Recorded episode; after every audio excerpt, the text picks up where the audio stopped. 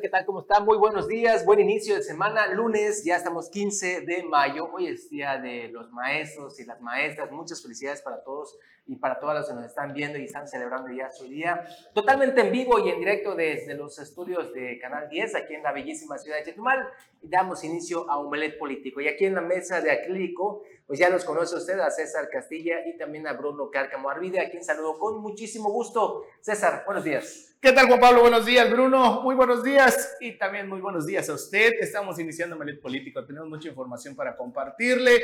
Nos estamos quitando en estos momentos del evento del Día del Maestro que se llevó a cabo aquí en el parque, precisamente del el Maestro. En unos momentos le vamos a presentar las imágenes de cómo se vivió esta celebración. Ahí estuvieron, pues, eh, diferentes autoridades del gobierno del Estado, así como también de la Federación, celebrando, pues, esta, este día con una guardia de honor, así como también una ofrenda floral para todos los maestros que lamentablemente pues han fallecido durante eh, pues, los últimos días y también pues, eh, pues prácticamente siempre, ¿no? Esto y más en los próximos 60 minutos. Así es, ¿cómo estás Bruno? Buenos días, buen inicio de semana, Malofkin. Malofkin, Lakesh, ¿qué tal? Muy buenos días, eh, buen inicio de semana sí, a ustedes también.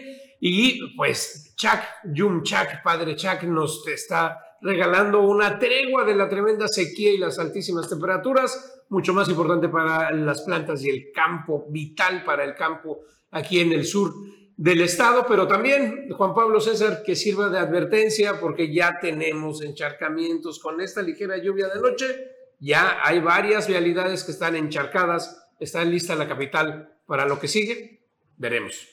Sí, habrá que, es, que esto sea una especie como de termómetro natural para ir viendo justamente dónde se necesitan los ajustes para que en esta época de lluvias, que es a partir del 1 de junio, que ya empieza lo bueno, pues también estemos preparados y esté la ciudad lista para afrontar esta temporada. Y bueno, vamos a ir a un recorrido que hacemos todos los días por las diferentes plazas que tenemos aquí en Quintana Roo en materia informativa. dónde nos vamos? Así es, vamos a Solidaridad, donde ahí la diputada Estefanía Mercado pues ha eh, realizado lo que es una evento de celebración, conmemoración del Día de las Madres.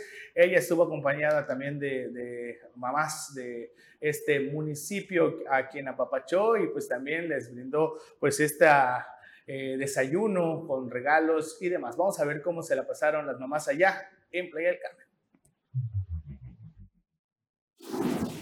La diputada Estefanía Mercado celebró el Día de la Madre con más de 300 mamás solidarenses, con quienes compartió reflexiones, abrazos, risas y refrendó su compromiso y apoyo incondicional desde el Congreso de Quintana Roo. Me llena y enriquece el corazón porque este día se lo dedico a ustedes y también a mi madre que hace dos años partió al cielo, dijo la diputada local a las mamás solidarenses. Estefanía Mercado invitó a la reflexión que el Día de la Madre no solo es el 10 de mayo, sino, sino tiene que ser todos los días y agregó que como hijos la mejor manera de honrar a las madres es siendo mejores personas y seres humanos felices que cumplan su propósito y sueños. Antes de partir, mi madre, una de las cosas que ella me dijo fue, Estefanía, te quiero pedir un favor, cuando yo ya no esté aquí, quiero que lo hagas diferente a mí, que hagas todo lo que yo no pude hacer, todo lo que tus abuelas no pudieron hacer, todo lo que las mujeres de esta familia no se atrevieron a hacer. Quiero que cumplas tus sueños, quiero que rompas paradigmas, recordó la legisladora local. Por ello, dijo que en todas las cosas que hace pone su mejor esfuerzo. Hoy para mí es un gran honor ser diputada, poder estar aquí con ustedes, ayudar desde el Congreso del Estado, desde la Casita Verde, que es de ustedes para cualquier situación médica, jurídica, talleres, cualquier trámite que ustedes necesiten. En este marco, la presidenta de la Comisión de Planeación y Desarrollo Económico de la decimoséptima legislatura, dijo que vienen grandes cosas para Playa del Carmen, importantes proyectos y acciones que beneficiarán a los solidarenses. Lo mejor está por venir, afirmó. Muchas gracias, feliz Día de las Madres, les quiero mucho a todas y cuentan con las puertas abiertas de Estefanía Mercado, la Casita Verde y toda esta gran familia que Dios les bendiga, puntualizó. Durante el evento se entregaron diversos regalos a las mamás asistentes. Para Notivisión, César Castilla. Y continuando con nuestro recorrido informativo, en Felipe Carrillo Puerto eh, se llevó a cabo un gran evento cultural alrededor de la danza, pero este fue solo el inicio. El pretexto, ya que eh, se centró muchísimo en las raíces mayas que tiene. Estuvo Manuel Pot, a quien entrevistamos aquí con su canción Piches allá presente, y también se coronó a la eh, mujer más bella de Felipe Carrillo Puerto. Vamos a ver la información. El Parque Ignacio Zaragoza de la capital cultural de la zona maya se llenó de danza la noche del sábado con la presencia de los ballets folclóricos Lokin Lokin y el ballet del Tecnológico de Felipe Carrillo Puerto, el ballet de Chan Santa Cruz Balamna y la Academia de Baile Origen. El director de Cultura y Recreación Luis Gonzalo Velázquez destacó la importancia de fomentar la cultura y las tradiciones de la región tal y como lo ha instruido la presidenta municipal María Hernández en el marco de la cartelera que se puso en marcha desde el 29 de abril con motivo del Día Internacional de la Danza. Fue un evento que busca promover nuestras raíces y tradiciones, así como el talento de nuestros jóvenes artistas. Queremos que la gente se divierta y disfrute de espectáculos culturales de calidad, señaló Gonzalo Velázquez. La velada contó también con la participación del joven artista José Manuel Pot Cajún, cuya interpretación de la canción Piach en lengua maya se viralizó a nivel global también se realizó una expoventa de artesanías de productores locales donde los asistentes pudieron adquirir bellas piezas decorativas de creación maya y la coronación de la flor más bella de Felipe Carrillo Puerto, la joven Guadalupe Tun Un, que recibió esta distinción. El Día Internacional de la Danza se celebra cada 29 de abril desde 1982 en honor al nacimiento del creador del ballet moderno, Jean Georges Esta celebración fue iniciada por el Comité de Danza del Instituto Internacional del Teatro de la UNESCO con el fin de promover la danza en todo el mundo y reunir a los amantes de la danza para celebrar su belleza y diversión. Para Notivisión, César Castilla. Y allá en Villa Sotoch, eh, justamente se realizó la sexta jornada eh, que realiza también la senadora por la República Maribel Villegas Canche. Abre los ojos con Maribel. Esto es la sexta jornada. Aquí todos los detalles. La sexta edición del programa altruista Abre los Ojos con Maribel, encabezado por la senadora de Morena por Quintana Roo, Maribel Villegas Canchet, se realizó con gran éxito en el domo del Parque Ecológico de Villasotoch, en la región 247, donde fueron atendidas más de 250 personas. Con gran entusiasmo, vecinos de las regiones 247 y 248 acudieron al domo del Parque Ecológico de Villasotoch para ser atendidos en las brigadas de salud Abre los Ojos con Maribel que realizó su sexta edición. Maribel Villegas arribó al domo y saludó personalmente a los asistentes, quienes la recibieron entre porras y aplausos, al tiempo que le agradecieron su presencia y la oportunidad de acercarle los servicios que ofrece el programa Abre los Ojos con Maribel. Hasta el momento ya son más de 1.300 personas atendidas en toda la jornada. 38 cancunenses han sido operados, entre ellos un adolescente, y se prevé que en próximos días se opere al siguiente bloque de beneficiarios de las cirugías. Tenemos varias solicitudes de los vecinos de diversas regiones de Cancún para llevar este hermoso proyecto hasta sus colonias, acercarles estos servicios porque muchos ciudadanos no tienen cómo desplazarse, entonces tratamos de ir lo más cerca de sus casas y continuaremos con este maravilloso proyecto que ya lleva varios beneficiarios a lo que les hemos cambiado la vida. El hecho de que alguien pueda volver a ver es una satisfacción muy grande y significa el éxito de este proyecto, indicó la senadora Maribel Villegas. Seguiremos adelante con este programa porque la necesidad es grande, pero más grandes son nuestras ganas de ayudar de todo corazón. Mi deseo es que los cancunenses que padecen cataratas o tienen problemas visuales puedan recobrar la vista para ver la construcción de Cancún nuevo, en el que todos queremos vivir y en el que sé que con ayuda de la gente vamos a lograr. Así finalizó La Morenista. Para Notivisión, César Castillo. Continuando con más información en todo el estado de Quintana Roo, en Isla Mujeres, ahí se va a desarrollar en los próximos días una, un importante evento eh, de talla hasta internacional, un torneo de pesca donde hasta el momento todavía están abiertas las inscripciones para poder participar. En esta edición número 18 se contará con una bolsa acumulada de premios superior a los 800 mil pesos. El evento cuenta con la mayor bolsa de todo el estado gracias a los esfuerzos de la presidenta municipal Atenea Gómez Ricalde. En esta edición número 18, la bolsa acumulada de premios es superior a los 800 mil pesos, además de otorgar premios sorpresas para el octavo y noveno lugar. Se dio inicio una gira de promoción del evento por todo el estado, así como en Yucatán y Campeche, con la intención de llegar por medios digitales a nivel nacional e internacional. Se espera que este gran evento genere una importante derrama económica para las familias del municipio durante el fin de semana que comprende del 19 al 21 de mayo próximo. El costo de inscripción fue de 5.500 pesos que estuvo vigente hasta el 13 de mayo y a partir del 14 al 20 de mayo será de 6.000 pesos. Se podrán consultar las bases en los módulos de inscripción ubicados en la Dirección de Turismo y en los bajos del Palacio Municipal en un horario de 9 a 4 de la tarde. Para Notivisión, César Castilla. Y bueno, continuando con estas celebraciones por el Día del Maestro, hoy también la alcaldesa de Isla Mujeres, Atenea Gómez Ricalde, pues felicita a los maestros y demás, pero también les ha hecho una celebración a los jubilados en este bellísimo municipio de Isla Mujeres.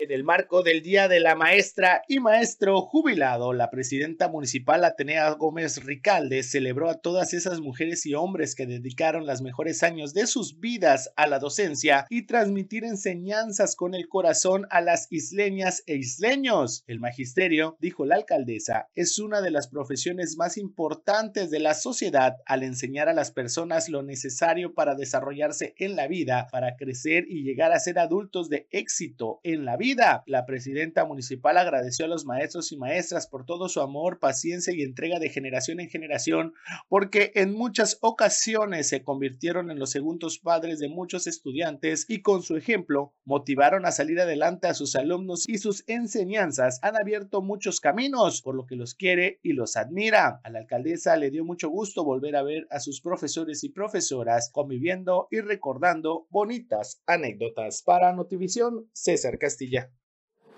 Y precisamente sobre la celebración, eh, celebración perdón, del Día del Maestro, el día de hoy, hace unos momentos ahí en el parque eh, pues ya en conmemoración a todos los, profesores, docentes de aquí de Quintana Roo, pues en el Parque del Maestro se desarrolló lo que es un evento en conmemoración de este día. Ahí estuvo presente el secretario de Educación, eh, Carlos Gorosica Moreno, quien estuvo pues en representación de la gobernadora Mara Lezama, así como también de los diferentes eh, sindicatos de maestros, estuvo el CENTE, el CITECRO y demás autoridades en representación de la presidenta municipal, Yanzuni Martínez Hernández. Estuvo el eh, tesorero, eh, Miguel Cheluja, eh, Martínez, quien estuvo también ahí presente, la diputada Elda Shish Ewan, así como también pues diferentes, perdón, diferentes este, nuestras autoridades y profesores que también se dieron cita en este, este gran evento ahí hace unos momentos en el Parque del Maestro. Sí, efectivamente. Así que, pues, muchas, muchas felicidades a todos los que están celebrando el día de hoy, el Día del Maestro. Y ahí tuvimos la oportunidad de platicar, César, eh, Bruno, amigos, con el secretario de Educación. Pero creo que esto nos vamos a ir a un corte y después regresamos con ello por el tema importantísimo de, pues, la pandemia ya concluyó, la pandemia por el COVID-19 ya concluyó. Y justamente en pandemia, recuerde usted, estaba el tema de la no reprobación y los temas de pues el lavado, de manos con, con, jabón, eh, con gel y todo ello, el uso de termómetros y demás para medir la temperatura de los niños. Bueno, pues todas estas cuestiones, algunas están siendo modificadas. El tema de la reprobación o no reprobación continuará. El rezago educativo, un, tema también importante que hemos estado pues padeciendo, pues no solo en Quintana Roo, pero pues sí eh, es algo de que pues él aseguraba que ya hemos llegado hasta un 48% de lo que es eh, en rezago educativo aquí en el estado de Quintana Roo y uno de los problemas que aseguraba también el representante de la Asociación eh, Nacional de Padres de Familia, eh, Acosta Manzanero, Sergio eh, Acosta. Sergio Acosta Manzanero, pues mencionaba que pues eh, estaba la, la posibilidad o también la, la propuesta a nivel nacional de incrementar una hora más a lo que es el horario de nivel primaria. Eh, esto pues eh, con el objetivo también de tener un poco más de tiempo de estudio, pero lo cierto es de que también estos puentes vacacionales que incluso eh, mayo es uno de los que tiene mayores eh, días de asueto, tanto para los alumnos y obviamente para los maestros, pues es algo que también afectaba en lo que es el rezago educativo, de lo que mencionaba el, el representante de los padres de familia. Y otra de las situaciones también importantes y que también hay que mencionar es de que también los los eh, jóvenes, desde niños, adolescentes, desde primaria, secundaria, incluso también de preparatoria, eh, eh, y como parte también del rezago educativo, es de que ni siquiera saben qué es lo que se celebra durante los días en los que no van a la escuela, pues, independientemente de que sea una fecha importante. Entonces, este, todos estos temas son situaciones que se tienen que afrontar, incluso también ocupar por parte de las autoridades de educación. Así es. Bueno, vamos a ir un cortecito, no se vaya, regresamos aquí a Omelet Político con más.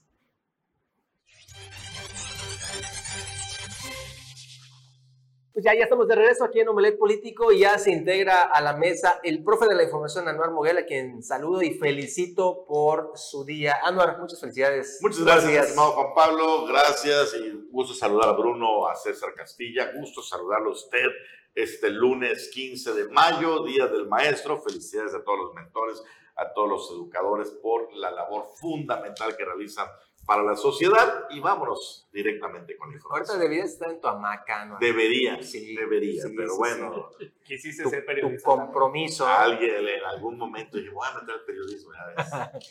Bueno, les decíamos previo al corte que el secretario de Educación, lo agarramos ahí en el evento hace un ratito, que también debería estar en su hamaca.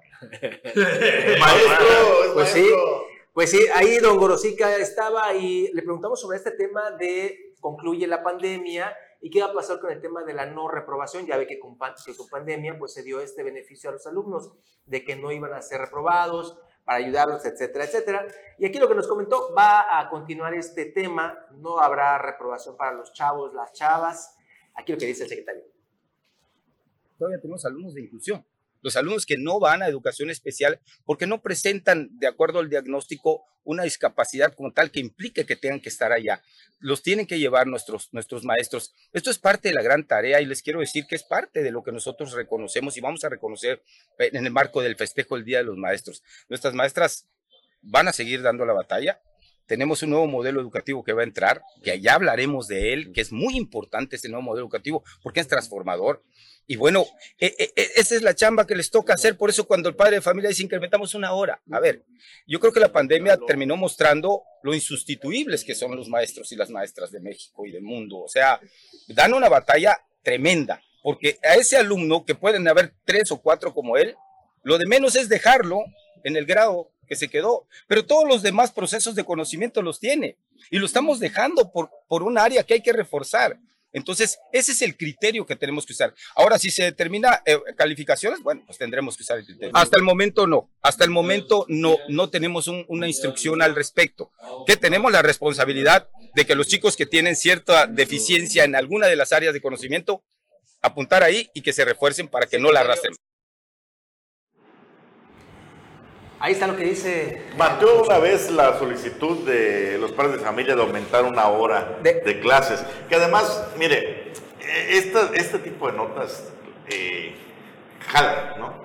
Salen, no, los, los padres de familia piden una hora más de clases, sin darse cuenta de todas las complicaciones que traen. Además, no reconoció a, a esta asociación nacional, la que preside Sergio No, Costa no Manzanero, preside, Sergio Acosta es ser representante de zona representante de, de- ¿no? ajá, porque él dice, no, nosotros trabajamos únicamente con la estatal, no con esa que es, creo que, delegado. O sea, Es delegado, nomás son quiere seguir en la farándula, sí, ¿no? sí, sí. No, no, no se resiste a, a quedar fuera después de que ya Pero es una, su periodo. esa, esa propuesta es una, eh, bueno, una propuesta, valga la redundancia, a nivel nacional que se hizo a través de, la, de los diputados federales y también eh, representantes de la CEP. Otra de las cosas Pero no que también- sirve. A ver, César, o sea, hay- hay- tan simple como esto. ¿Cómo le vas a hacer? Si los maestros ya tienen un horario, si muchos tienen doble plaza, ¿cómo le vas a hacer para ajustar esas dos horas? Pero a lo que yo iba es... ¿Cómo le vas a hacer con los dobles turnos? Sí, sí, sí, sí. Independientemente de eso, a lo que yo iba es eh, eh, la- el trabajo que también deben de realizar los padres de familia en casa.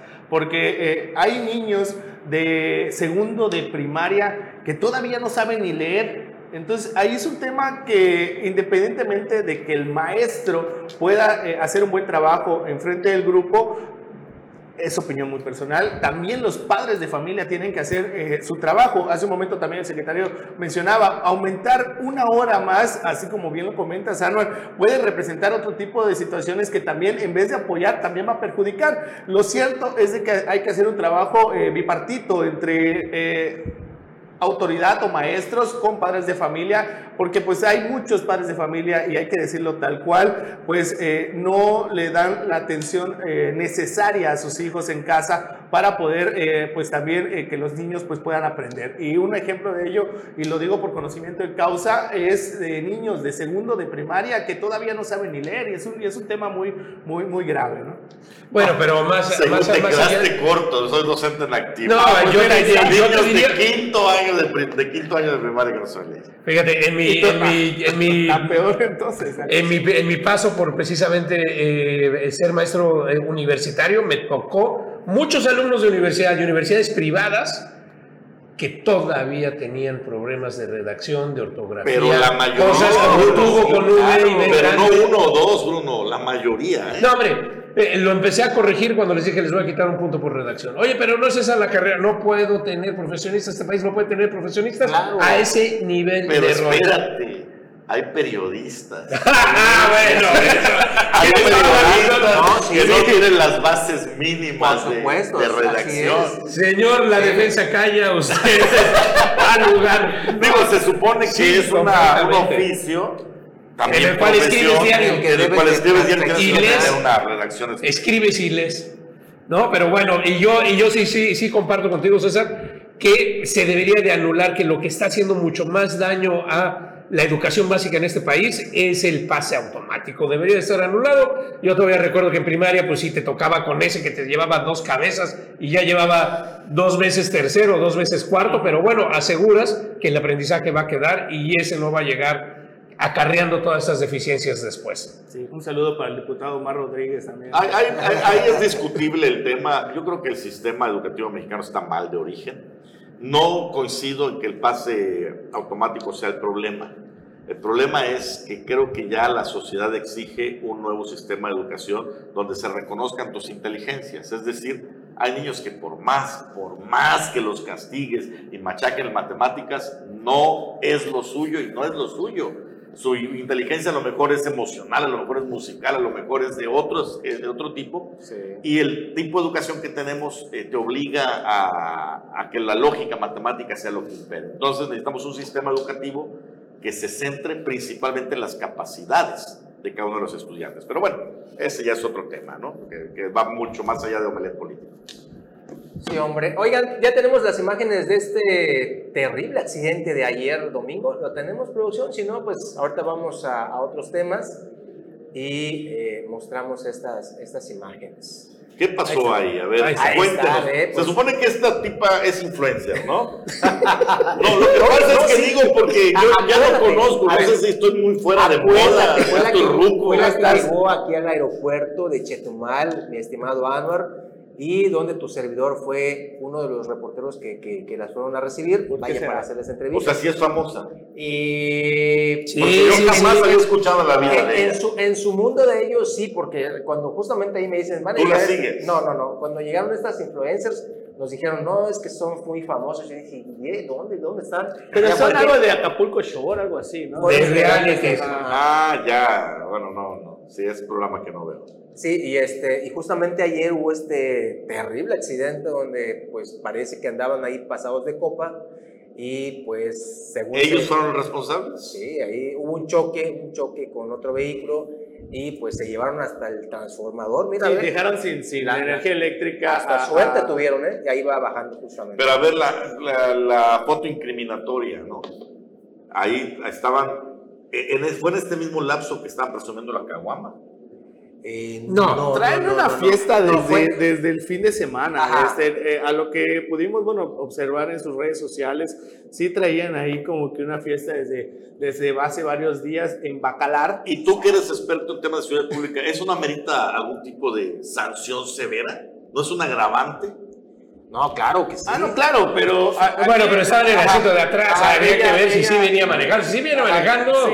eso es licencia además, No, pero el que vas- venga manejando, no sé qué Sí, el- el- se desconoce hasta el momento quién iba conduciendo, la verdad, eh, pero el, el detalle aquí que sí había, eh, obviamente, este, pues influjos del alcohol, Pero, pero ahora, eh, el yo exceso leí, de velocidad. yo leí la información y le echan la culpa al otro carro. ¿Estoy equivocado? No, no, así? no, no, sí, no, así- pasó el alto.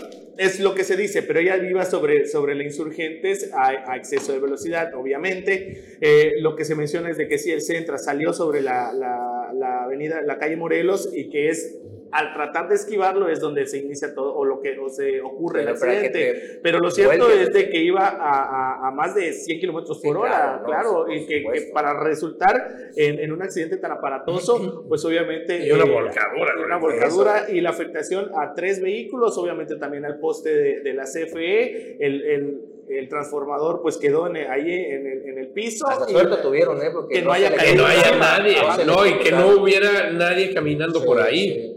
Sí. ¿Ves el surito cómo quedó todo destartalado?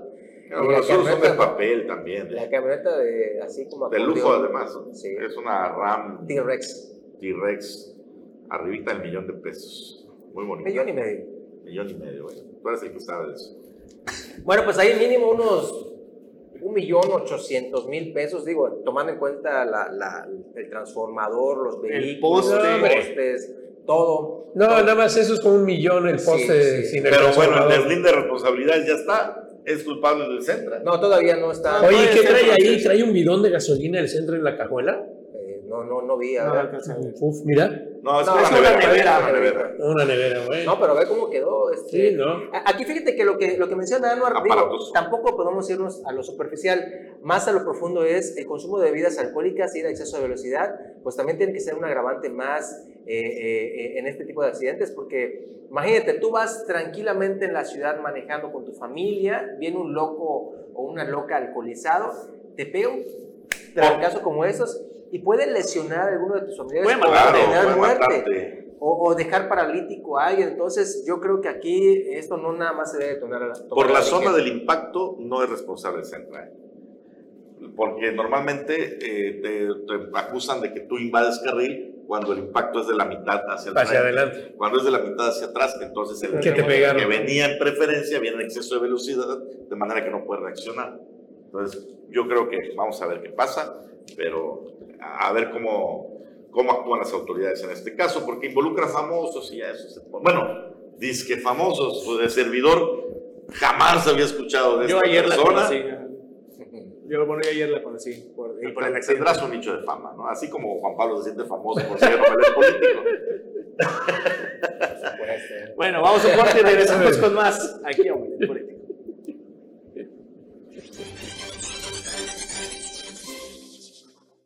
ya estamos de regreso y únicamente para darles el dato, eh, el día eh, pues de hoy, pues ya la Comisión de Agua Potable y Alcantarillado está anunciando a través de este post en sus redes sociales, ahorita lo va a ver usted en producción, dice la Comisión de Agua Potable y Alcantarillado es- está informando que derivado de trabajos de reforzamiento y mantenimiento de las líneas de conducción de González Ortega Ucum, que forma parte de este sistema de abastecimiento a la ciudad de Chetumal, se presentará una baja presión en el servicio los días martes 16 de mayo durante el transcurso de todo el día. Así que usted tome sus previsiones. Dice aquí se hace un llamado a los, a los habitantes de Chetumal, así como de las comunidades de Juan Sarabia, Subteniente López y Guaypish, en Otompe Blanco para tomar medidas preventivas como es el almacenar agua potable en cisternas y tinacos. Mañana, mañana habrá o poquita agua o estará con muy baja presión. Esto es en un periodo de 24 a 36 horas. Así que tome usted sus previsiones. Esto lo acaba de informar la Comisión de Agua Potable y Alcantarilla. Traducción, baja presión, no va a haber agua, dos días. O sea, aquí, ¿para, qué nos hacemos, no? Entonces, Eso, si de por sí hay baja presión, si te dicen que va a haber baja presión dos días, es que no va a haber agua. Así que almacene, cuide su agua al menos martes y miércoles porque se puede extender de 24 a 36 horas. Correcto. Dos días.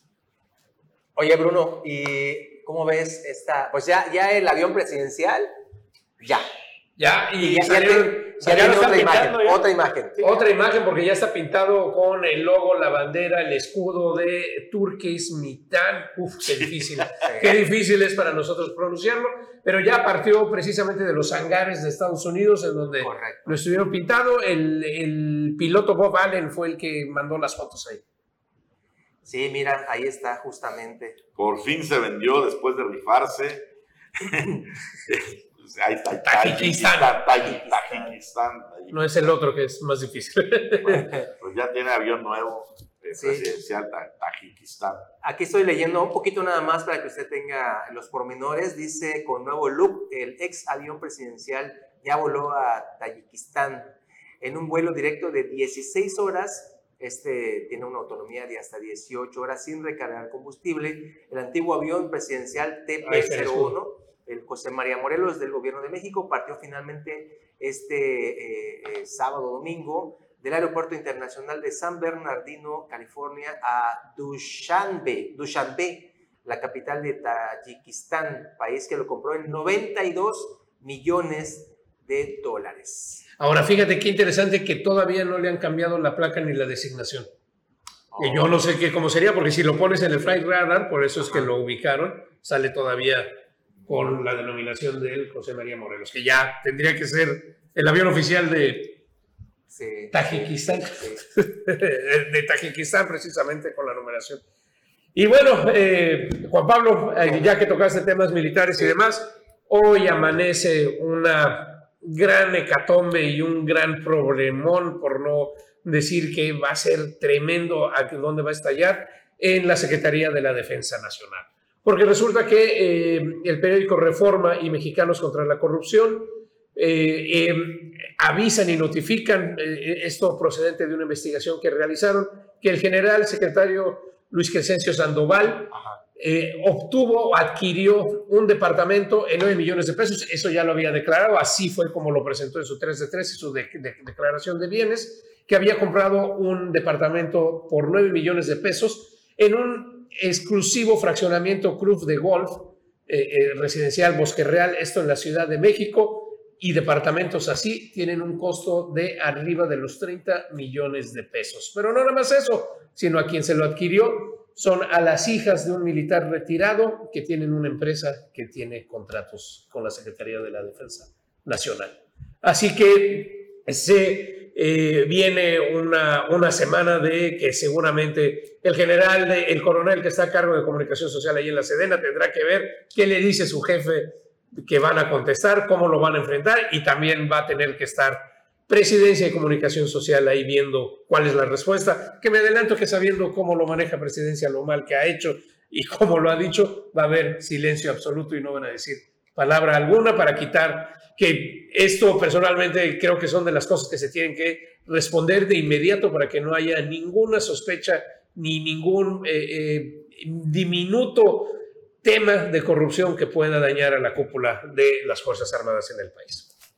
Así que se viene duro, se viene duro. Un tema definitivamente complejo. Y a nivel político, aquí en Quintana Roo hubo un relevo y tiene muchas lecturas. Hay que, hay que ver cuál es la lectura correspondiente. Sale de la coordinación de la campaña de la corcholata de Claudia Sheinbaum, Anaí González, la diputada federal, una también de los nombres que se barajea o se baraja, como usted le guste decirlo, para eh, la presidencia municipal en Cancún, donde está en franca competencia con la actual alcaldesa Ana Pati Peralta de la Peña, que también está haciendo lo suyo para ser palomeada por la reelección. Bueno, mientras tanto, en este entorno entra una activista conocida de Morena, Mildred Ávila Vera, ahora es la nueva coordinadora de Claudia Sheinbaum en Quintana Roo. ¿Cómo ven este movimiento?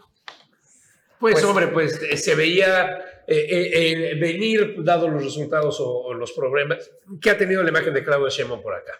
¿No, Ahora- será, no será una, eh, una estrategia, para, para Benito una estrategia también para liberar un poquito de, de carga de imagen a presión. González. Pues mira, Pero ese- vamos a, a- tablas, obviamente Mildred Ávila es mucho más conocedora del terreno electoral que Nay González, Sí, pero claro. también puede obedecer una lógica electoral.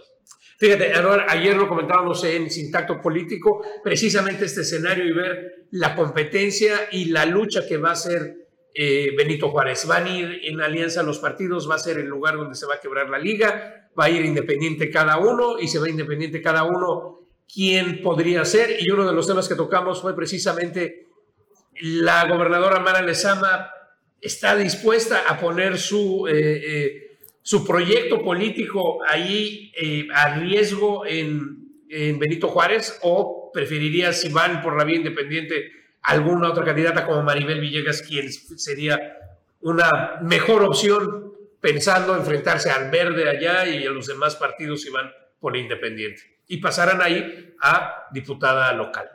Pero poner a Maribel no sería un volado porque pues no puedes tener control. Pues el otro de- es entregar- eh, entregar Benito Juárez a los verdes. No necesariamente, siempre y cuando haya, haya una negociación donde no se rompa, y a mí me parece que ahí es donde se fortalece la opción de Anapati Peralta. Anapati Peralta, actual alcaldesa en funciones, que está metiendo el acelerador sabiendo que queda poco tiempo, es de Morena. Ojo, ya es de Morena. Bueno, Ella está en el partido Morena, pero Viene al mismo verde. tiempo viene del verde. Entonces tiene esa confusión ese que la tienen ahí sin descartar por completo a Nay González, que sigue siendo una de las opciones eh, principales de, eh, del partido Morena, de la gobernadora Mara Lezama, para ocupar esta posición. Algunos vieron en este movimiento que Mildred Ávila se mete a la contienda. Yo no lo veo así, pero Para pues, co- la contienda co- para que Para para ella sea Juárez. candidata. Ajá. No, no, la veo No. igual yo muy, muy, muy Está muy lejana. Sí, ya le llevan mucha ventaja. a- de hecho, si fuese así, yo veo muy, muy fuertes a Napati, a Anaí y en este caso también a Maribel Villegas, ¿no? Ahí en ese orden, justamente.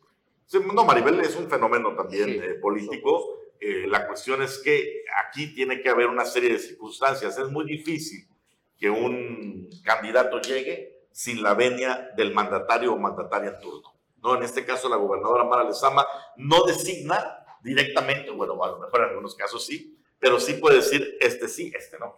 Eh, Claro, y además El- habría el que ver famoso- qué, qué sucede desde el famoso derecho con de las alianzas. ¿no? Exacto, el derecho de veto y habría que ver qué sucede desde el centro con las alianzas, porque ahí van a palomear y van a decir Benito Juárez va en alianza, no va en alianza y tal partido aquí tiene que designar. Y, y es que además está interesante porque recordemos que Anaí González, que es diputada federal por el sur, ya también hizo su- sus manejos allá en el norte, es decir, ha tenido la bendición también de la mandataria quintanarroense Mara Lezama. Entonces también por ello es que vemos a estas dos mujeres de la política, Ana. Pati Peralta y Anaí González, como las que van ahí eh, punteando en este tema de la candidatura.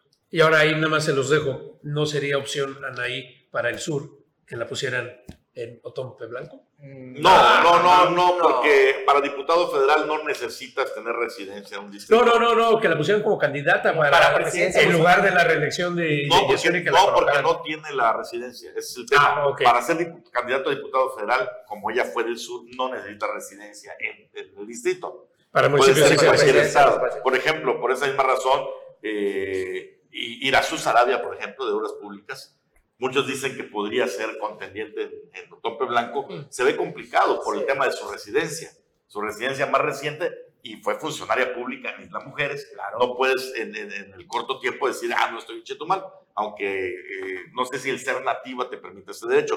Pero, por ejemplo, también se menciona que pudiera ser candidata a diputada federal, donde sí podría ser de cualquier distrito, sin ningún problema. Ahí no hay inconveniente. Para la presidencia municipal sí necesitas tener residencia. Nos vamos a un corte. Estamos en tiempo de un corte, regresamos.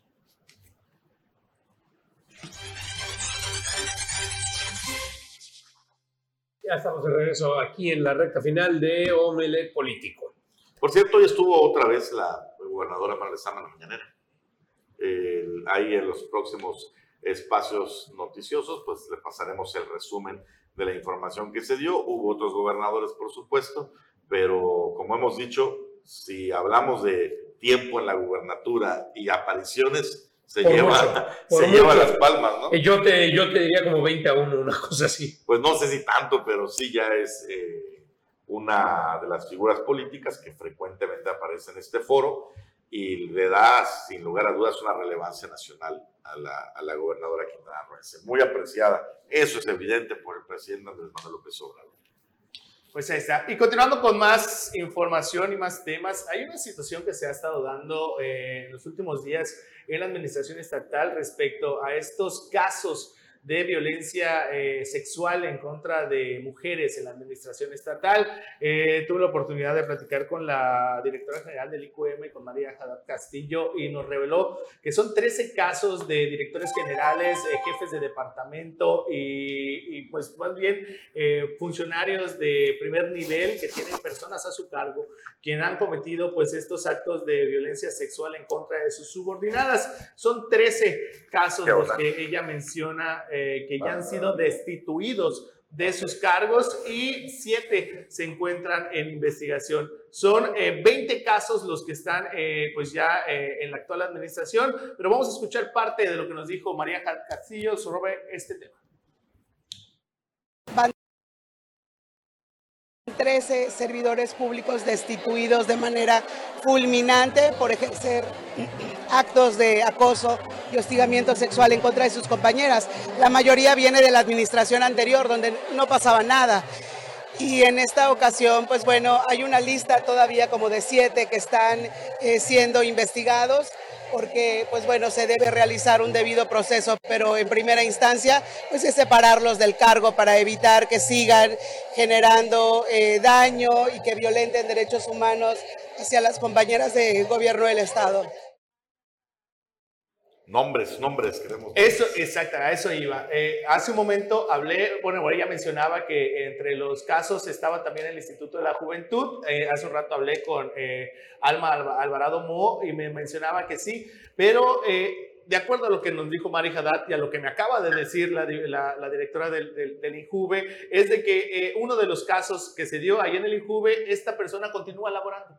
Entonces no fue destituido. Ah, lo tienen todavía ahí y eso pues me lo, me, lo, me lo, confirmó la directora del Instituto de la Juventud. Pero esto se lo vamos a dar con más detalles en punto a las 4 de la tarde en Notivisión. Pues hay que, hay que averiguarlo. Tenemos en la línea telefónica a Carlos Pérez Zafra. No está aquí en la mesa de acrílico, pero por supuesto siempre pendiente. Carlos, muy buenos días. Hola, ¿qué tal? Muy buenos días. Un placer saludarlos y también un fuerte abrazo, profesor, por su día. La verdad, no tiene idea cómo lo extraño. Me gustaría pelear con usted de frente, pero pues no quedó otra más que hacerlo por teléfono hoy. Gracias por la felicitación y por el aprecio. Aquí te esperamos. Y pues la verdad se pone bien, bien emocionante. Te quiero decir que el fin de semana, si Dios quiere, va a estar el equipo de aventuras especiales en el torneo de pesca Cosme Alberto Martínez Fagania y en Isla Mujeres. Si llegamos a ganar el premio, ya lo retiramos. Ah, ah, pues tampoco tan jugoso está el premio.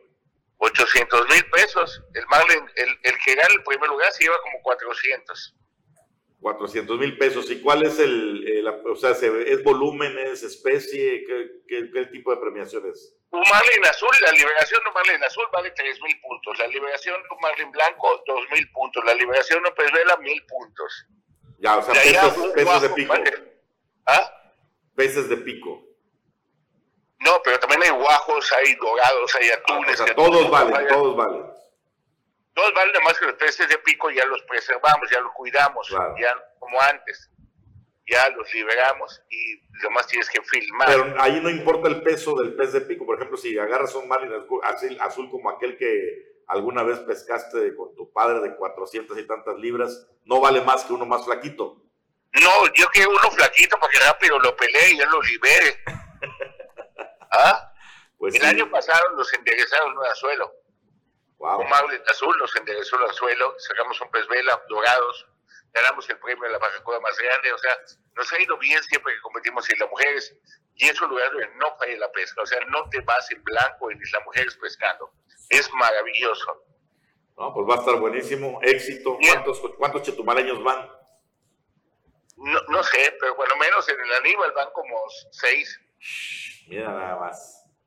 Bueno, y otro de los temas que estaban hablando ustedes ahorita, de que en Benito Juárez, que Ana Patti, que, que Anaí, que Maribel y todo eso, bueno, aquí lo que se ve es que ponen a jugar a dos, a dos, ¿cómo se llama? Como caballos. O, sí, sí, sí, dos fichas, vamos a poner dos fichas. Dos fichas. Y yo siento que una de las fichas de la gobernadora es Pablo Bustamante. Si el género es masculino. Y otra de las fichas es Anaí González.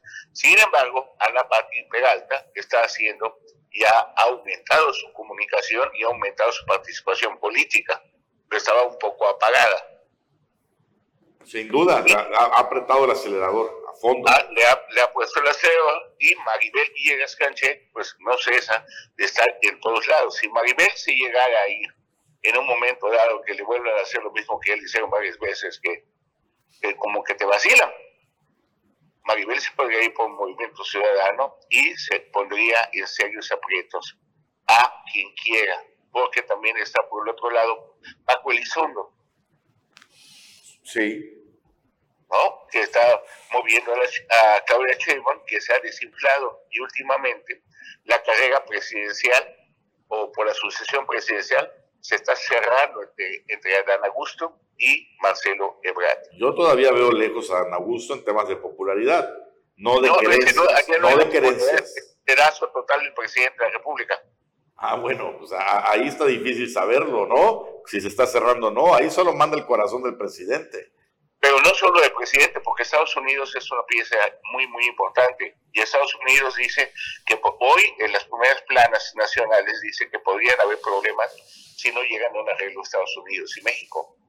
Sí. Entonces, acuérdate Eso fortalece que, a Ebrard, claro. Acuérdate que si a Estados Unidos le da tos, a nosotros nos da pulmonía. Gran parte de nuestra economía depende de los Estados Unidos y el mejor relacionado a nivel internacional se llama Marcelo Ebrard no solo por su educación, sino porque pues, es el canciller. Claro. Entonces, Adán Augusto puede ser el corazón del presidente y el que le dé continuidad al presidente. Pero pues el presidente, quién sabe cómo va a llegar acá un año.